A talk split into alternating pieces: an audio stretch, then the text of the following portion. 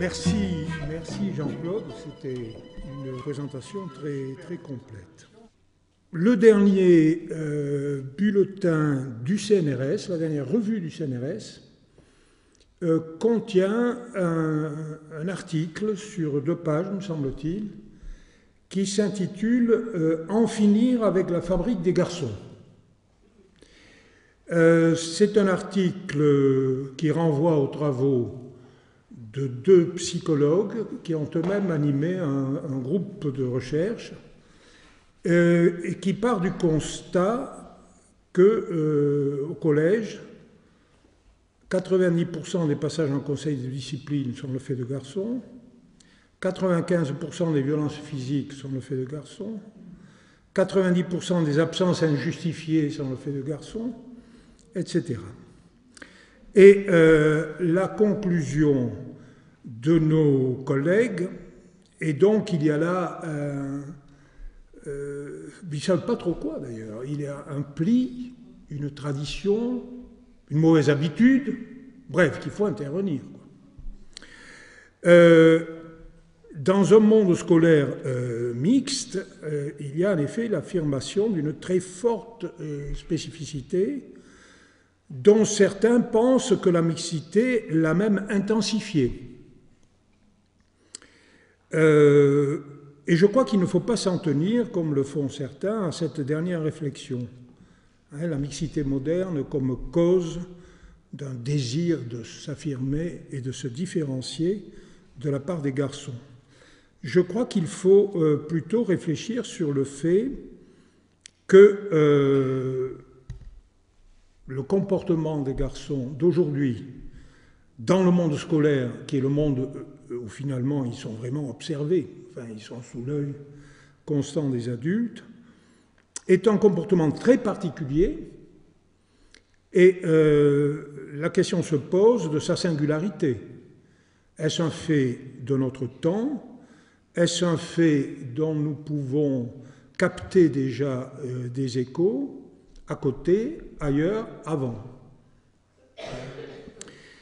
Et donc, euh, me semble-t-il, le phénomène, qui est un phénomène d'indiscipline, d'insubordination, euh, parfois très spectaculaire, parfois même violent, est-ce que euh, ce phénomène ne mérite pas d'abord d'être compris avant même d'en envisager la, censure? Censure qui, à mes yeux, est d'ailleurs en partie illusoire, mais de cela nous pourrons parler tout à l'heure. Alors, pour aider à cette euh, compréhension euh, du présent, c'est-à-dire l'affirmation d'une différence forte dans cet âge, dans cet âge qui euh, constitue un moment d'accès, un moment essentiel, d'accès à l'identité de genre. En fait, ça commence plus tôt, on, on le sait, ça commence même peut-être dès la, prime enfance. Mais enfin, il y a là euh, confirmation, euh, mise en évidence publique. Donc, euh, aider à la compréhension de, ce moment exige, me semble-t-il, un détour.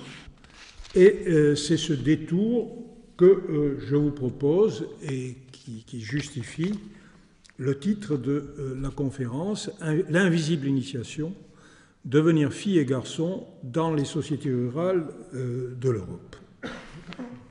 Alors, les sociétés rurales de l'Europe, c'est-à-dire les campagnes, les campagnes européennes. Jean-Claude rappelait tout à l'heure que euh, j'ai passé beaucoup de temps à faire l'ethnologie et je dirais l'histoire contemporaine du monde, du monde paysan, mais qu'en plus j'en ai fait l'expérience, hein, c'est-à-dire une partie de ma, de ma jeunesse et singulièrement cette phase euh, qu'on appelle aujourd'hui euh, l'adolescence, euh, je l'ai vécu dans des milieux ruraux qui évidemment se modernisaient, hein, étaient en train de se moderniser, euh, mais qui conservaient toute une série de, de pratiques qui euh, ont fait l'objet de travaux euh, de la part des ethnologues. Et cette expérience, elle est, elle est tout à fait essentielle. D'ailleurs, Jean-Claude faisait allusion tout à l'heure à ce chapitre faire la jeunesse de l'ouvrage sur l'histoire des jeunes qu'il a, qu'il a dirigé et qu'il m'avait demandé d'ailleurs. Et, je me souviens que tu avais été assez surpris euh, au cours, je crois, d'une émission de France Culture où nous étions ensemble pour parler de ce livre, lorsque j'avais révélé qu'en réalité ce chapitre avait l'air d'un chapitre objectif, d'ethnologue analysant une situation, mais en fait il était entièrement autobiographique. C'est-à-dire que tout ce dont je parlais, je l'avais fait, vécu, vu, etc. Euh, et, en fait, euh, je suis effectivement euh, enclin à me demander si une partie de ma vie scientifique pas, ne m'a pas servi à essayer d'élucider ce moment que j'ai vécu en, y étant complètement immergé, bien sûr. Et, ce que l'on vit, effectivement, on ne le comprend pas. Et l'ethnologie a été, au fond, pour moi, sur ce plan et sur beaucoup d'autres, une façon de revisiter une expérience sociale. Je crois que ça n'est pas si rare, mais euh, les ethnologues ne l'avouent pas toujours.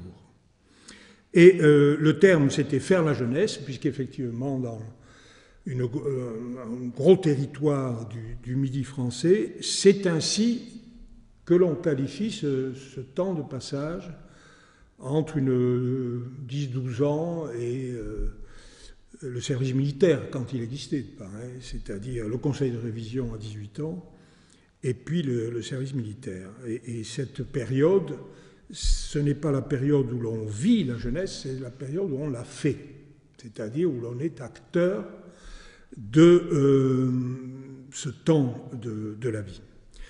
Alors, euh, pour vous, faire comprendre un peu euh, ce qui se passait, mais ce qui se passe aussi dans d'autres coins de l'Europe. J'ai travaillé en Roumanie, par exemple, en Bulgarie, et j'ai connu, après la chute des démocraties populaires, des mondes villageois euh, qui étaient vraiment euh, dans un moment de leur histoire euh, où toutes ces coutumes étaient vivantes. Alors pour essayer de vous faire comprendre les choses, je dirais qu'on pourrait représenter d'abord la vie des garçons, mais nous allons voir que la vie des filles est, est entrelacée hein, à celle des garçons avec des spécificités très particulières. Mais la vie des garçons, euh, on peut représenter ça comme le parcours d'un espace que je représenterai comme un triangle. Comme un triangle. Et chaque côté de ce triangle oppose un dedans et un dehors. Et euh, ces limites, ces, frontières, enfin j'essaierai de vous préciser en quoi elles consistent, elles opposent euh, deux termes, mais des termes véritablement forts. Il y en a une euh, qui oppose le monde domestique, qui n'est pas simplement celui de la maison, mais celui de la collectivité, et le monde sauvage. La deuxième frontière, euh, elle oppose le monde des vivants et le monde des morts. Et la troisième frontière, elle oppose, on s'y attendrait, le masculin et le féminin. La troisième est un peu particulière parce qu'en réalité, un triangle est une forme plane, mais en réalité, il faudrait euh, l'élever, en faire un volume, lui faire surplomber les deux autres. Hein. C'est-à-dire que la frontière du masculin et du féminin, c'est celle euh, qu'il faut nécessairement franchir, parce que le but des garçons, c'est de, devenir des hommes, mais c'est celle qui vérifie que les deux autres, entre euh, domestiques et sauvages, et vivants et morts, ont bien été fréquentés. Et au fond, euh, il y a une espèce d'épreuve finale qui est euh, la vérification de la, de la pleine virilité.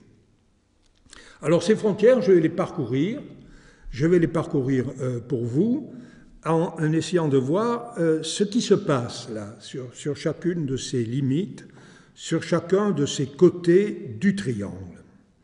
Alors, la première, vous disais-je, domestique, sauvage dès que les garçons euh, s'émancipent euh, du monde euh, de la maison et de l'autorité des femmes, la mère, la grand-mère aussi, qui jouent un rôle très considérable. Leur problème et leur, leur, envie, leur désir, c'est d'explorer ce qui, ce qui échappe au contrôle immédiat du regard des adultes, mais aussi euh, à la familiarité des espaces de travail. Hein, les, les, champs, les vignes, les vergers, tout ça, les jardins, ce sont des espaces familiers. Mais il y a toujours un au-delà euh, de ces espaces, il y a euh, un au-delà qui est celui des landes, qui est celui de la, de la forêt, qui est celui des hum, espaces plus, plus montagnards, des rocailles, enfin, etc. C'est-à-dire c'est un, un univers euh, qui n'est fréquenté qu'à certaines occasions et par des figures qui comptent énormément dans la formation, les bergers et bien sûr les, les chasseurs. Donc euh, il faut entrer dans ce monde. Hein. Pour être l'homme, il faut entrer dans ce monde. Et d'ailleurs, euh, un, un quasi-rituel euh, dans ces sociétés euh, consiste à acheter aux garçons un couteau personnel, hein, posséder un couteau personnel avec lequel on peut faire des tas de choses, par exemple tailler des branches, se fabriquer des cabanes, enfin, etc. Mais c'est véritablement la marque qu'un premier pas peut être franchi. Et donc, on pourrait au fond raconter euh, l'histoire des enfants entre 10 et 18 ans comme euh, une sorte d'exploration progressive, de plus en plus lointaine et aussi de plus en plus dangereuse, de euh, cet espace du dehors, hein, que j'ai donc appelé sauvage. Hein. sauvage, c'est sylvatique, ou le monde de la forêt. Alors, décrire toutes les activités de ce monde sauvage euh, excéderaient bien sûr très largement le temps de cette conférence. Et j'en prendrai une seule, je prendrai un seul fil hein, dans cette exploration du, monde sauvage, un fil que j'ai beaucoup travaillé, euh, et qui est celui de la relation euh, que les garçons établissent avec les animaux, au fond, les, les, les plus étranges, les plus éloignés les plus autres, c'est-à-dire les, oiseaux. La passion des garçons pour les oiseaux qu'ils commencent très jeunes à dénicher, à apprivoiser, à imiter, en particulier en modulant, modulant des, ben, des cris d'oiseaux, en sifflant, etc. Vous savez que le sifflement, euh, on s'attend à, s'estomper, mais enfin, c'était un privilège de garçon. Une fille qui sifflait était, alors on dirait aujourd'hui vulgaire, mais on disait à l'époque que euh, c'était très dangereux parce que ça, allait attirer un malheur dans la maison. Bah, une fille ne doit pas faire le coq. Ça, c'est une expression que j'ai entendue. Alors, euh, l'univers des oiseaux, qui est un univers dangereux en même temps. Hein. Escalader les arbres, dénicher euh, dans les falaises. Bon, les dénichages les plus extraordinaires, les plus dangereux, dénicher des aigles par exemple, ou des, grands rapaces. Enfin, il y a là euh, des aventures qui parcourent les autobiographies, au moins depuis Chateaubriand. Vous vous souvenez de cet épisode où Chateaubriand va dénicher des nids de pie pendant une, promenade alors qu'il est au collège et qu'il échappe aux, pions qui surveillent ses, écoliers. Euh, alors, les, oiseaux, c'est intéressant parce que on voit très bien comment fonctionne euh, le rapport de la collectivité et des enfants à cet âge. Euh, tout ce qu'ils font, est interdit, ou du moins environné d'interdits. Autrement dit, on les avertit sans cesse des dangers qu'il y a bon, à escalader les arbres, grimper euh, sur certaines falaises ou sur certaines tours aussi, parce qu'on fréquente aussi les ruines et tout ça. Et donc, euh, c'est interdit. Mais en même temps, c'est très vivement euh, recommandé. C'est-à-dire que les hommes, l'air de rien, les encouragent dans la transgression. C'est une façon de poser une série de, limites qui invitent en fait à les, à les transgresser. En même temps, cette histoire des, oiseaux est très intéressante parce que on voit très bien comment le garçon progressivement euh, conquiert une sorte d'identification euh, à, l'oiseau. Hein, il l'élève, il le, garde dans son intimité quand il réussit à le, capturer. Il, il, apprend à siffler lui-même, mais il peut aussi apprendre à chanter à l'oiseau, etc. Euh, de grands auteurs, Stendhal par exemple, Stendhal raconte qu'il avait un, c'est un merle hein, dans sa cuisine à, Grenoble et qu'il l'élevait, hein, il l'élevait en lui donnant euh, des, restes des, repas familiaux. Et puis un jour, il le trouve mort, il est convaincu que c'est son père euh, qui l'a tué, ce qui, et, il voue, dit-il, dans la vie d'Henri Brulard, qui est son autobiographie, une haine féroce à son père euh, qu'il soupçonne d'avoir tué son, son oiseau. Je dis son oiseau. Alors son oiseau, euh, comme vous savez, dans beaucoup de langues, à mon avis dans euh, toutes les langues du monde, c'est le nom du sexe du garçon. Hein, le zizi, euh, l'uccello en italien, Vogel en, allemand, Vogel, ça veut dire, c'est le verbe qui veut dire faire l'amour, etc. Enfin, c'est-à-dire, il y a là un lexique qui désigne la différence du garçon. Hein, la différence du garçon, c'est-à-dire euh, son, sexe, son sexe physique. Son sexe physique. Euh, alors ça, c'est euh, la première manifestation de l'ensauvagement. Il en est une autre qui a, je dirais, une dimension plus sociologique.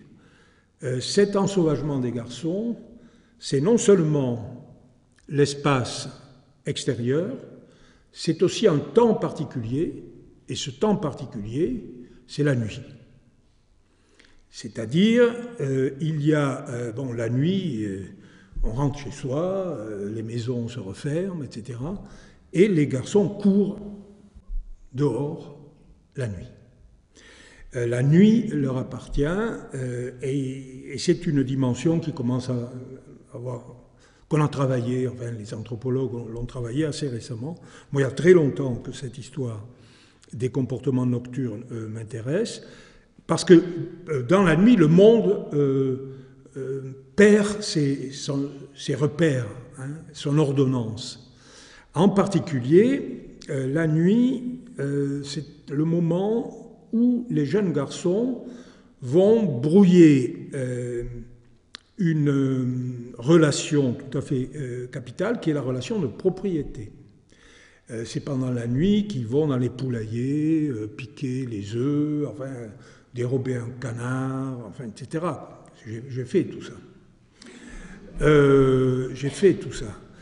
On ne peut dérober que ce que l'on consomme immédiatement et collectivement. Hein, il ne s'agit pas d'aller revendre au marché la poule que l'on a dérobée. Non, hein, c'est la consommation immédiate et nocturne des garçons euh, entre eux. il y a là un, brouillage euh, qui, euh, à certaines occasions rituelles, prend une dimension qui consiste par exemple, le soir de la fête locale, à ramasser tout ce qui est dehors, aussi bien les instruments agricoles que les pots de fleurs, et à tout mélanger. Et même si on arrive à décrocher les volets, c'est très bien. Hein, les volets de A, on va les, accrocher à la fenêtre de B, etc. Euh, j'ai vu une charrue hissée au sommet d'un arbre, hein, c'est-à-dire des, pratiques qui tournent boule, hein, qui tournent boule l'univers ordonné et diurne des adultes. Et ça, c'est un privilège de garçons dans lequel ils manifestent euh, une, ben oui, un comportement qu'on pourrait qualifier d'antisocial. Euh, les sons domestiques et sauvages, nous y reviendrons.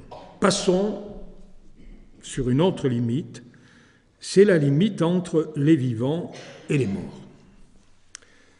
Alors, euh, depuis que j'ai commencé ces, travaux, euh, il y a eu un phénomène en Europe occidentale euh, qui est la diffusion très très large du rituel enfantin mais adolescent aussi de Halloween. Vous connaissez tous.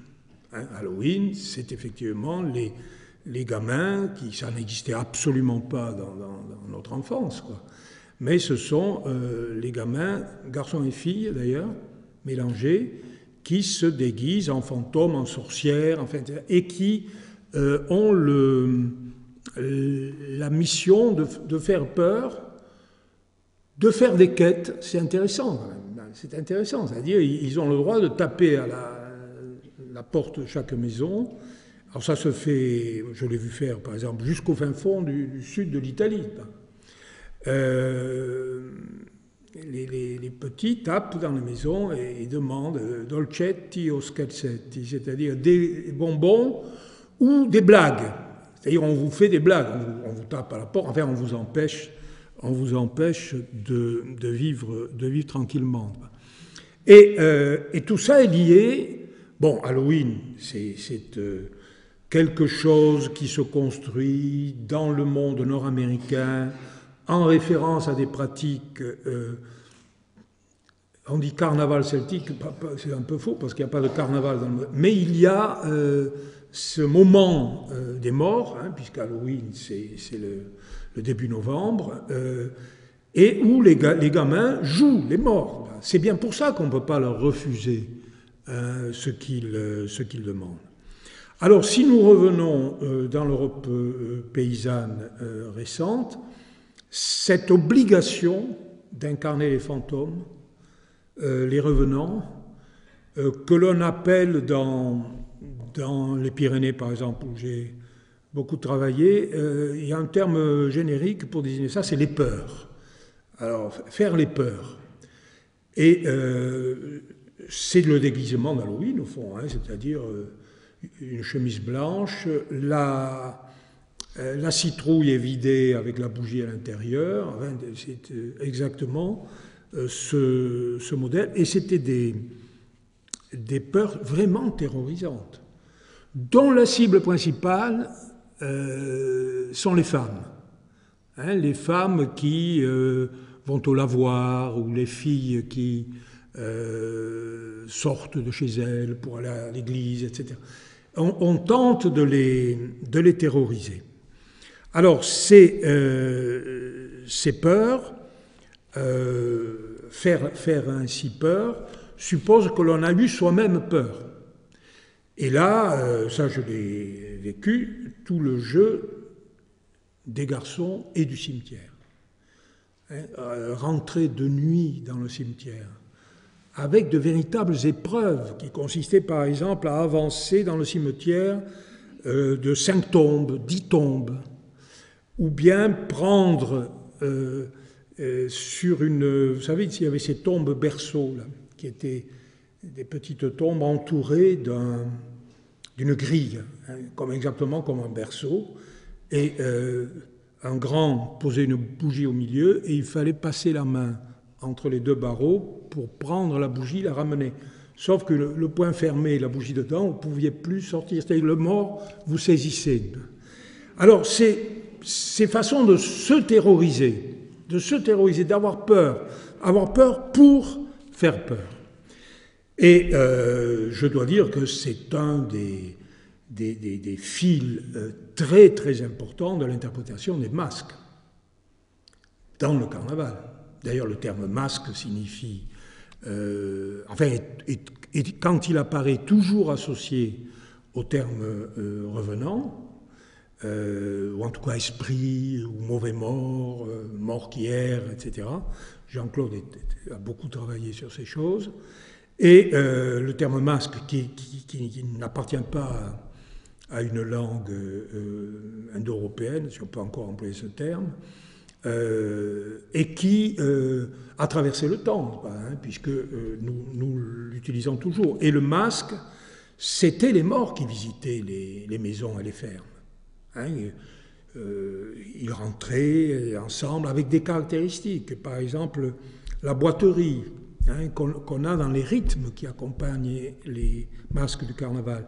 Une voix de fossé, hein, une voix, une voix très élevée comme ça, qui, et qui était la, la voix, la voix des mots.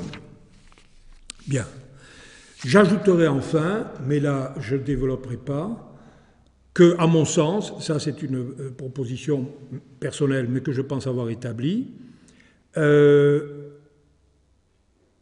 les jeunes gens euh, se confondent ou s'assimilent avec les morts revenants par un comportement qui leur est propre et qui est le jeu, le pari, la surenchère continuelle. Parce que dans euh, l'Occident chrétien, et surtout la partie occidentale de l'Occident, là où on a inventé et diffusé le purgatoire, la question du rapport entre la vie et la mort, c'est la question d'un changement euh, d'échelle. C'est-à-dire ce qui passe de la vie à la mort euh, est soumis à une conversion. On ne sait pas exactement laquelle. Hein, vous faites dire des messes ou des prières pour une âme en peine. Euh, alors ça l'aide parce que ça accélère son passage dans le purgatoire, mais on ne sait pas exactement quelle est l'unité de compte. Et euh, autour de la mort, euh, dans la littérature orale, c'est constamment des paris, des jeux, des jeux de cartes, etc. Et c'est le, mode d'existence des jeunes gens. C'est-à-dire sans arrêt remettre en question l'ordre stable des valeurs. Hein, l'ordre stable des valeurs, dont ce sont des défis, des paris, où on essaie sans arrêt euh, de produire à la fois une surenchère et un, classement. Donc, vous voyez, hein, euh, entre les deux frontières, il y a beaucoup d'échos, bien sûr, hein, entre le sauvage et les morts. ce sont deux espaces qui se répondent, qui se croisent aussi, qui se croisent aussi. Et d'ailleurs, les, sermons des curés, mais encore jusqu'au XXe siècle, euh, consistait toujours à dire les, jeunes qui traînent la nuit et plus encore masqués, ben, quand ils se comptent, il y en a toujours un de, un de plus. Hein. ils, sont, ils sont 10, ils se comptent, ils sont 11. Parce qu'il y a le onzième avec eux, et le onzième, c'est le diable, ou c'est la mort, l'ampoule chez les Bretons, etc. J'en viens au masculin féminin dont je vous disais que c'était une frontière qui, qui surplombe euh, les deux autres, qui est hiérarchiquement euh, au-dessus, qui est le moment de vérification que euh, toute cette fréquentation longue, complexe, riche, et que j'ai beaucoup simplifiée, du monde sauvage et du monde des morts, a bien eu lieu. A bien eu lieu. Alors, pour vous faire comprendre, euh, pour vous faire saisir le, problème, je crois qu'il faut partir d'un rituel. Il faut partir d'un rituel, un rituel que euh, très grand écrivain, euh, Goethe, le grand écrivain à la fois classique et romantique, enfin pas vraiment la grande figure de la littérature allemande entre 18e et 19e siècle, euh, Goethe était à Rome juste avant la Révolution. Et 1783, euh, 1784. Et il décrit, il essaie décrire le carnaval de Rome. Alors, il essaie une première fois, il dit c'est trop compliqué, il se passe trop de choses, c'est impossible à faire. Et puis il le revoit une deuxième année, et là, il entreprend, il entreprend de le décrire. C'est une description géniale, enfin bon, que j'ai récemment commentée d'ailleurs pour une, une exposition sur le carnaval qui a eu au Mucem à, Marseille. Mais ce qui fascine euh, Goethe, et qui pour moi est un trait de génie, c'est qu'il, euh, en dehors des grands défilés de masques sur le Corso, la, la, voie centrale de, Rome, dans des petites rues autour, il remarque une scène très intéressante, en tout cas qui l'intrigue beaucoup. C'est une bande de garçons qui entoure l'un d'entre eux déguisé en femme. Cette bande de garçons, euh, tous déguisés en femme, mais celui qu'ils entourent a un très gros ventre et on comprend qu'il est enceint. Euh, ces femmes qui l'accompagnent, euh, on peut supposer d'ailleurs qu'il est couché, hein, qu'il le traîne sur une espèce de chariot, se disputent, et cette dispute provoque une émotion qui fait que le garçon enceint accouche. Et alors c'est toute une scène que Goethe décrit où on sort de sous ses jupes un, être informe, un poupon, enfin on ne sait pas trop d'ailleurs, Goethe ne dit pas exactement ce que c'est, et il commence à le jeter en l'air, à s'amuser, etc. Puis il se déplace, ils vont un peu plus loin, et il recommence la même scène. Cette scène est présente non seulement dans le carnaval, mais dans divers moments de la vie, euh, je dirais, séparée des groupes de garçons. Alors, si on regarde euh, ce qui se passe avant, on peut se demander par exemple, mais comment ce garçon est-il tombé enceint Qu'est-ce qu'ils nous disent de ça? Oh, c'est assez simple, pendant le carnaval, on mange beaucoup, et vous savez, le bonhomme carnaval, il y a toujours un ventre énorme. C'est-à-dire, c'est en, mangeant qu'il a, euh, qu'il a réussi, d'une certaine façon, à, euh, à être fécondé et qu'il se retrouve ainsi enceint. Ensuite, son accouchement, c'est un accouchement un peu, évidemment un peu particulier, puisque tout se fait par voie digestive. Hein, c'est-à-dire, euh, c'est un, accouchement euh, anal euh, du garçon enceint. Alors il y a une récurrence formidable de cette thématique. Alors par exemple, dans le carnaval, vous avez une autre scène, c'est après l'accouchement, où un gros garçon, en général bien poilu, est promené dans une poussette, on lui fait boire des biberons de vin, en fait. C'est encore une scène qui se relie, hein, vous voyez, qui se relie à cette chaîne qui consiste à jouer euh, le, théâtre, euh, le théâtre de la fécondation d'un garçon qui accouche de quoi? Ben, Il accouche d'un garçon, et d'un garçon qui lui ressemble. Alors on a là euh, quelque chose qui n'est pas spécifiquement paysan ni européen, qui est le principe de toute initiation masculine, à savoir que les garçons, ensemble, vivent ce passage où ils se réengendrent entre eux. Ils se refabriquent comme garçons. Euh, Maurice Godelier est venu vous parler ici des barouillas. Alors, quand Maurice a sorti son bouquin sur les barouillas en 81, il passait à la radio il, disait, il commençait toujours, chez les Barouillas, c'est complètement différent. C'est vrai que c'est complètement différent, mais ce n'est pas tout à fait euh, différent. Ce n'est pas tout à fait différent parce que le noyau, euh, qui est ce moment de l'acquisition la, de pleine et entière euh, des capacités viriles, ben, ce noyau se déploie dans une scène qui est un réengendrement des, des garçons entre eux. Alors, je vais y revenir là-dessus. Garçon enceint, engendrement, ben, évidemment, ça, renvoie, ça fait écho au féminin, ça. Ce qu'est-ce que font les garçons? Si ce n'est d'essayer de s'emparer, de mimer, avec leurs moyens qui sont quand même limités, c'est-à-dire tout ce qui est digestion, hein, ça rentre, ça gonfle le ventre, ça sort. Euh, et puis, et puis il, n'engendre que des garçons aussi. Je vais y venir tout à l'heure. Tout ça fait écho au féminin. Tout ça est une manière de s'emparer d'une capacité euh, naturelle, indiscutable, euh, qui est celle des, femmes.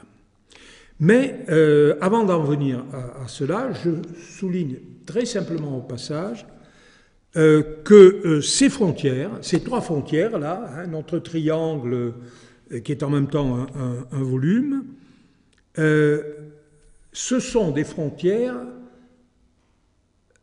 par lesquelles qu'il faut traverser dans les deux sens. C'est-à-dire qu'il faut aller explorer ces univers de la différence, hein, différence sauvage, euh, différence des morts, différence des femmes, mais il faut revenir.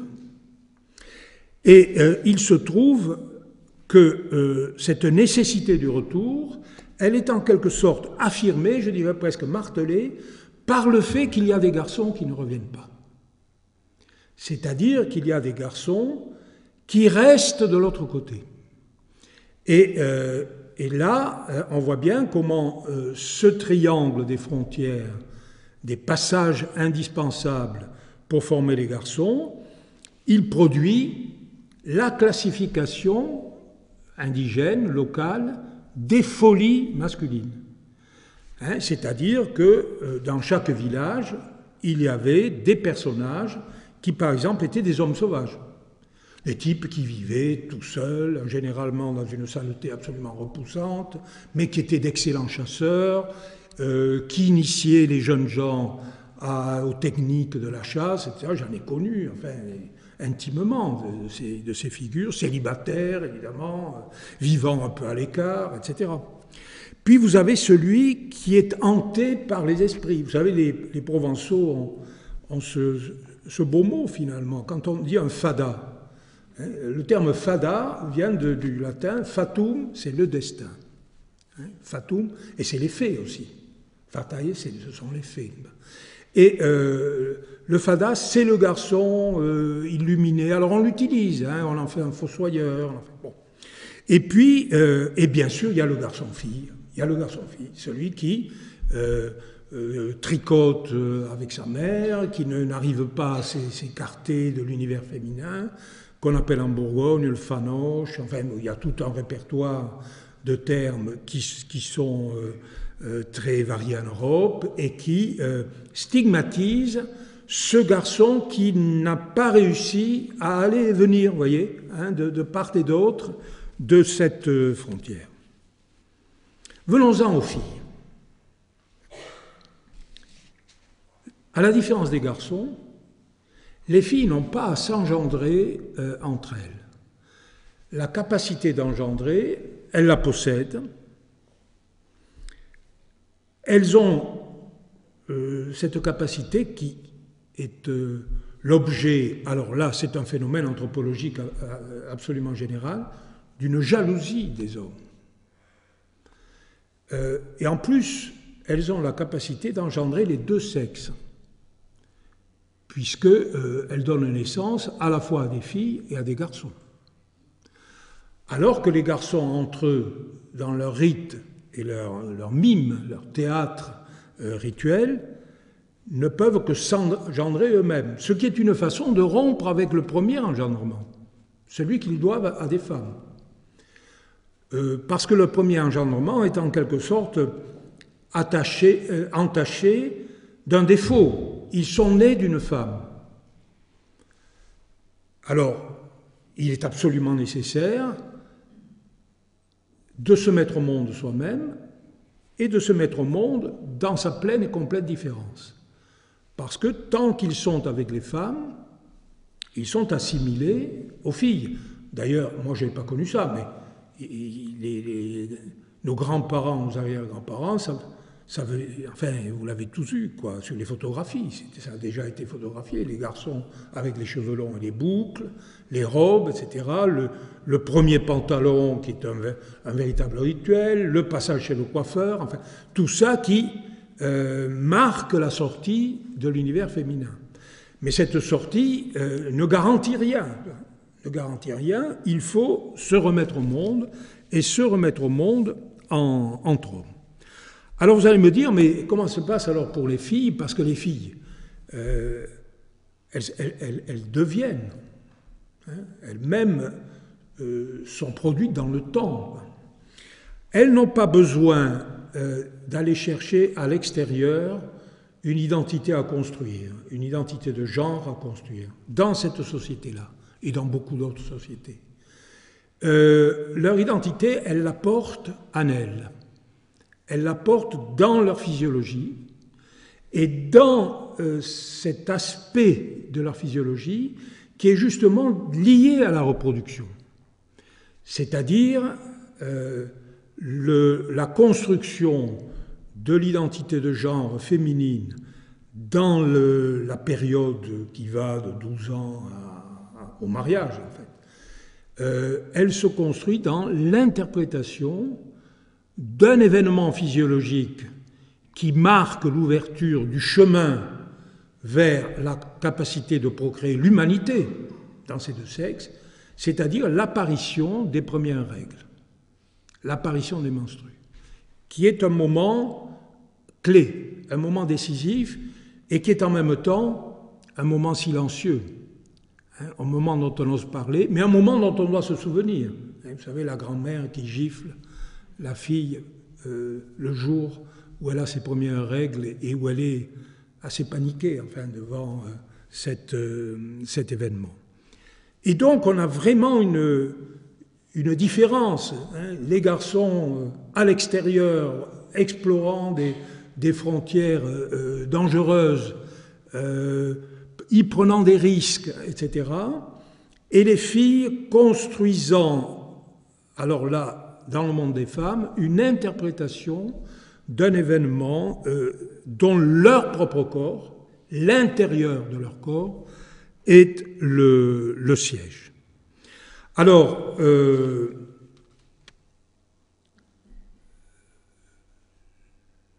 mon ami tôt disparu, euh, Yvonne Verdier, avait étudié ça en Bourgogne. Euh, je vous recommande cet ouvrage qui est un grand classique, euh, non seulement de l'ethnographie européenne, mais de l'anthropologie en général. Elle pose des problèmes.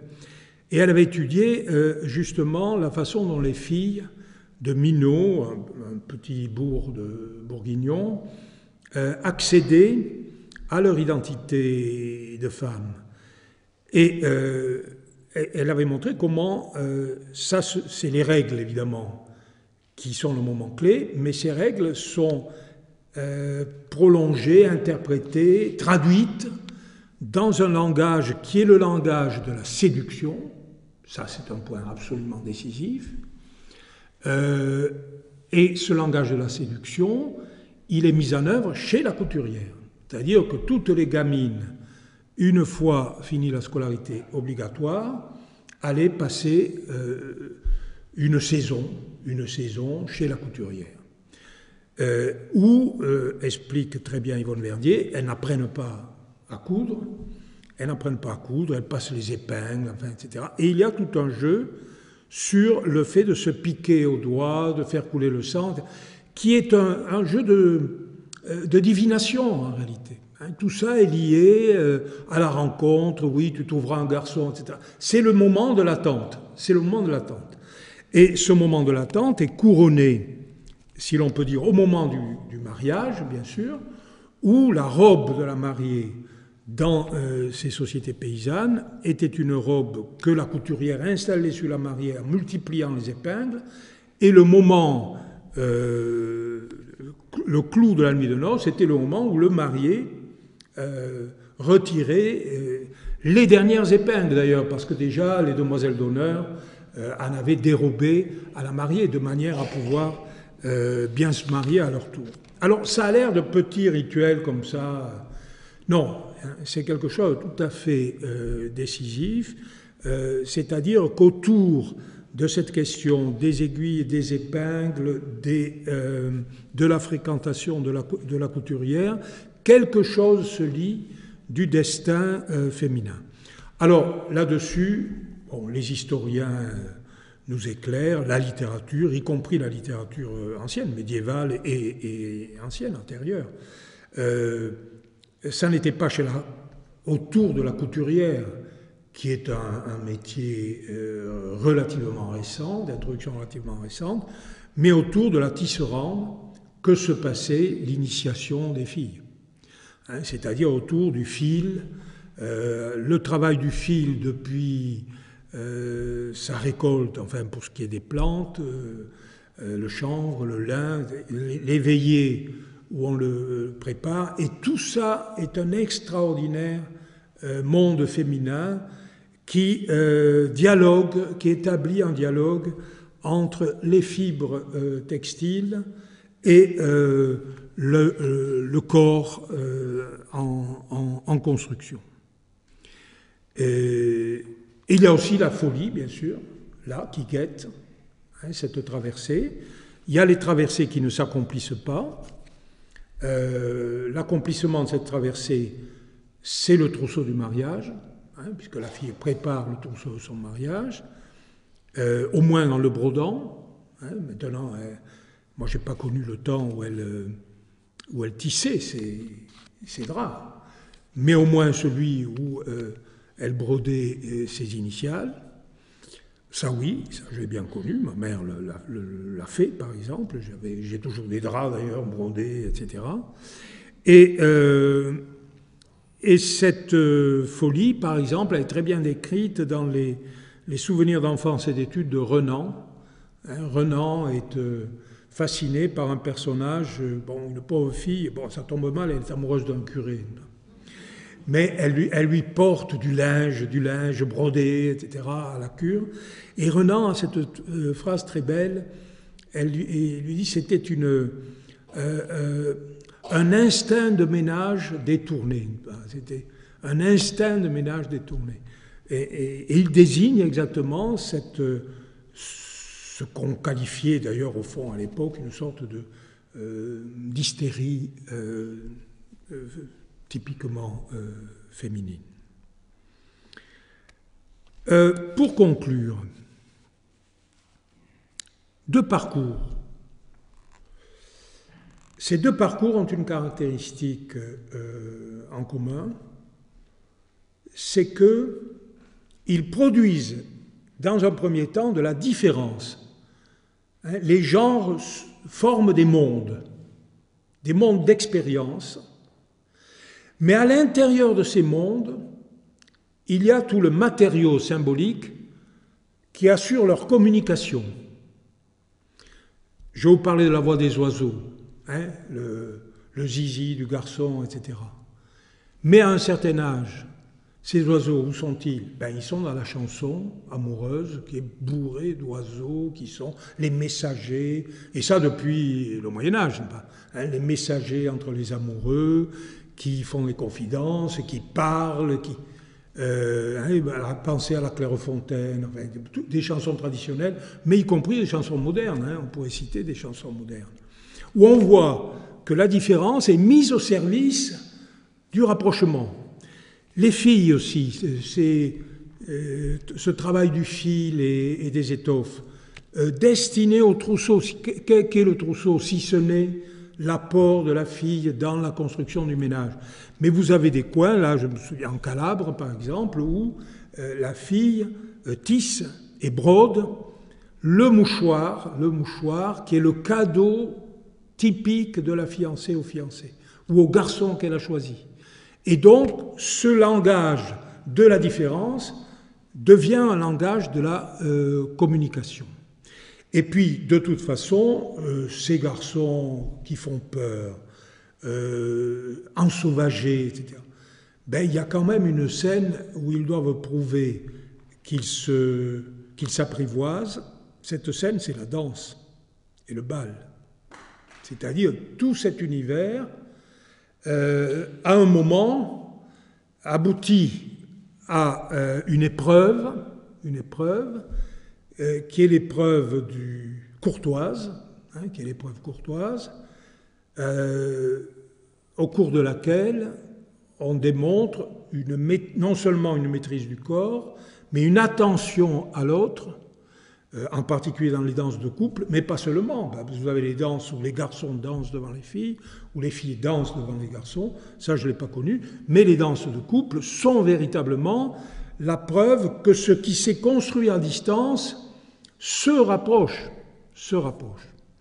Vous savez, dans le, fameux livre de Girard sur le choix du conjoint dans les années 60, fin des années 60, euh, plus de 70% des rencontres se faisaient encore au bal.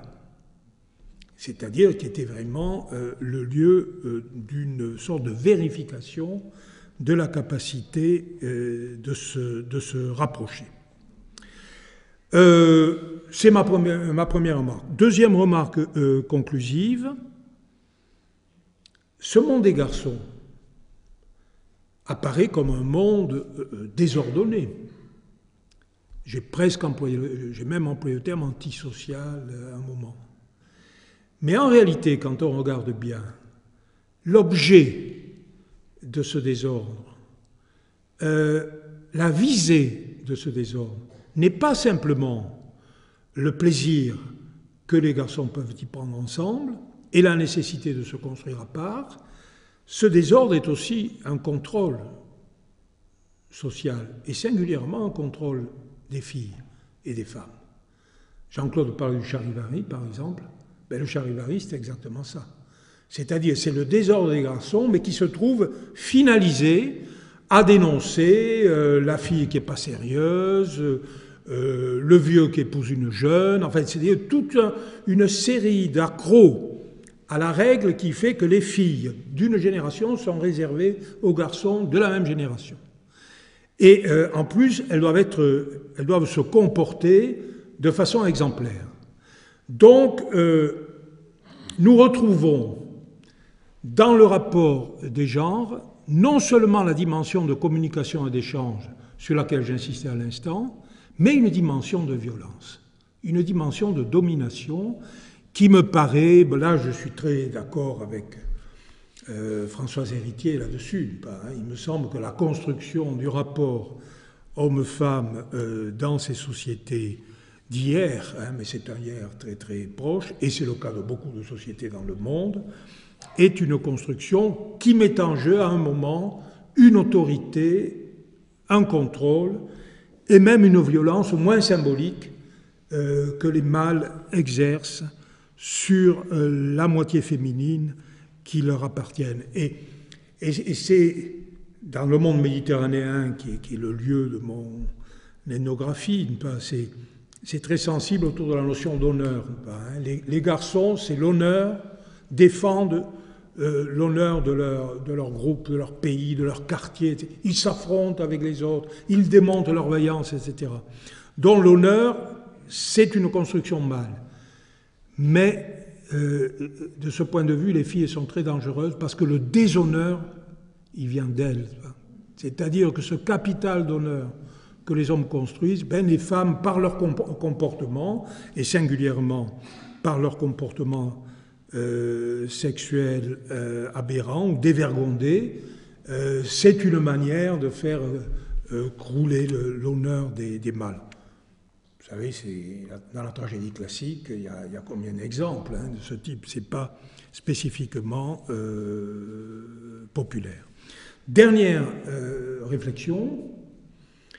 ce que je vous ai décrit là, je vous l'ai décrit évidemment comme une espèce de tableau hein, de tableau synchronique. Hein, donc je n'ai pas introduit, euh, ou à peine, de dimension historique dans cette affaire. Euh, or, euh, la dimension historique est fascinante. Fascinante. et j'en introduis simplement un point qui me fait revenir au, point de départ. Ces enfances-là, elles sont, au moins depuis le XVIIe siècle, au village, euh, encadrées dans une institution, qui est l'école. Bon, la petite école, puis l'école euh, qui deviendra, qui se généralisera hein, à partir de 1830, enfin à la réforme de Guizot, puis Jules Ferry, etc. Donc tout ce monde des enfants, il traverse l'école. Et d'ailleurs, le comportement des garçons sera, consistera à faire l'école buissonnière. C'est-à-dire la frontière du domestique et du sauvage va passer par l'école aussi. Or, l'école est aussi un lieu où toutes ces expériences sont traitées. Par exemple, l'école est le lieu de la conversion de la passion euh, garçonnière pour les oiseaux en un savoir homologué. Vous savez que les instituteurs demandaient aux garçons de leur porter les œufs qu'ils avaient dénichés. Ils les récompensaient euh, pendant les campagnes contre les oiseaux nuisibles quand ils ramenaient des pattes de pie, qui étaient, qui à ce moment-là un des oiseaux de G, de pie, etc. C'est-à-dire il y a toute une ornithologie, une science des oiseaux, dont l'école est le lieu euh, d'expression, de, de négociation, de quasi-contrôle, etc. Du côté des filles, qu'est-ce qu'elles apprennent à l'école? Si ce n'est le point de croix euh, et des, rudiments de couture qui euh, vont les conduire sur le chemin euh, de la confection de leur trousseau de jeunes mariés, hein, avec ce qu'Yvonne Verdier a bien étudié, ces marquettes, vous savez, on en voit encore, on, en vend aux puces, hein, ces tapisseries où vous avez la progression de la difficulté de la broderie hein, pendant euh, l'ensemble des classes de l'école primaire, dont l'école est un lieu qui a à faire avec ces transformations et qui tente de les, de les, de les contrôler, de les configurer ou de les apprivoiser. Mais à l'école, on apprend aussi à lire et à écrire. Et, euh, mais nous pourrions en parler, euh, mais là, je me réfère au, plus merveilleux exemple, qui est une autobiographie euh, splendide, une des grandes autobiographies du XXe siècle, courte mais merveilleuse, c'est celle de Jean-Paul Sartre, Les mots. Euh, Sartre raconte son enfance, qui est une enfance bourgeoise, mais qui est une enfance de lettré. Hein. Il vit au milieu d'une bibliothèque. Et euh, dans les premières pages des mots, Sartre dit euh, Les livres ont été euh, mes, ma campagne, ils ont été mes oiseaux et mes nids, et c'est dans les livres que j'ai vécu les émotions dont je savais, bon, Sartre est né en 1905, il, il, connaît ces enfances rurales, il les a au moins lues dans la littérature, et il dit simplement que, au fond, ses premières lectures, hein, les, livres d'aventure qui ensuite deviendront la bibliothèque verte, enfin, etc., la bibliothèque rose, ce sont des récits d'exploration pour les garçons de l'inconnu, ce sont des récits où les filles jouent aussi leur jeu en tant que tels, et ce sont des, des lieux d'expérience, hein, des lieux d'expérience, mais là pour le coup l'expérience est imaginaire, elle n'est plus directement euh, mise en pratique. Et je dirais que euh, dans la période récente, je suis, j'ai été toujours très, très frappé de voir euh, la manière dont le thème initiatique, jamais revendiqué, invisible dans ces sociétés-là, qui ne sont pas des sociétés à initiation formelle comme les barouillas de Nouvelle-Guinée, mais le thème initiatique envahit non seulement les lectures proposées aux, jeunes, mais aussi les jeux vidéo. Hein, c'est toujours des explorations souterraines où, euh, où, il faut affronter des dangers terribles, où il faut prendre possession d'un trésor qu'on accumule, faire des alliances, euh, lutter, démontrer son sens de l'honneur, etc. Et donc on, a, euh, on voit bien qu'il y a à travers le temps un jeu de substitution euh, qui, euh, au fond, pourrait bien aboutir, mais dans l'implicite et je dirais même dans l'inconscient, à un certain nombre des comportements que mes collègues psychologues ne manquaient pas de souligner et de dénoncer, et euh, qui sont les comportements dont seule l'école, aujourd'hui, ou essentiellement l'école, devient euh, le champ euh, d'exercice. Ceci dit, tout est à penser. Hein, tout reste à penser. On ne peut pas qualifier, comme ça s'est toujours fait, unilatéralement les comportements de garçons comme des, comportements euh, de désordre, illégaux, relevant de la, oui, de la police, etc. ça a été, hein, toujours. les jeunes ont, fourni, au fond, ont constitué un espace, une zone d'illégalisme mais on s'aperçoit que cet illégalisme a aussi du sens dans euh, leur propre construction. Alors on pourra revenir là-dessus euh, si ça vous intéresse, mais euh, je vous remercie infiniment pour votre attention qui, qui m'a quand même inspiré. Merci.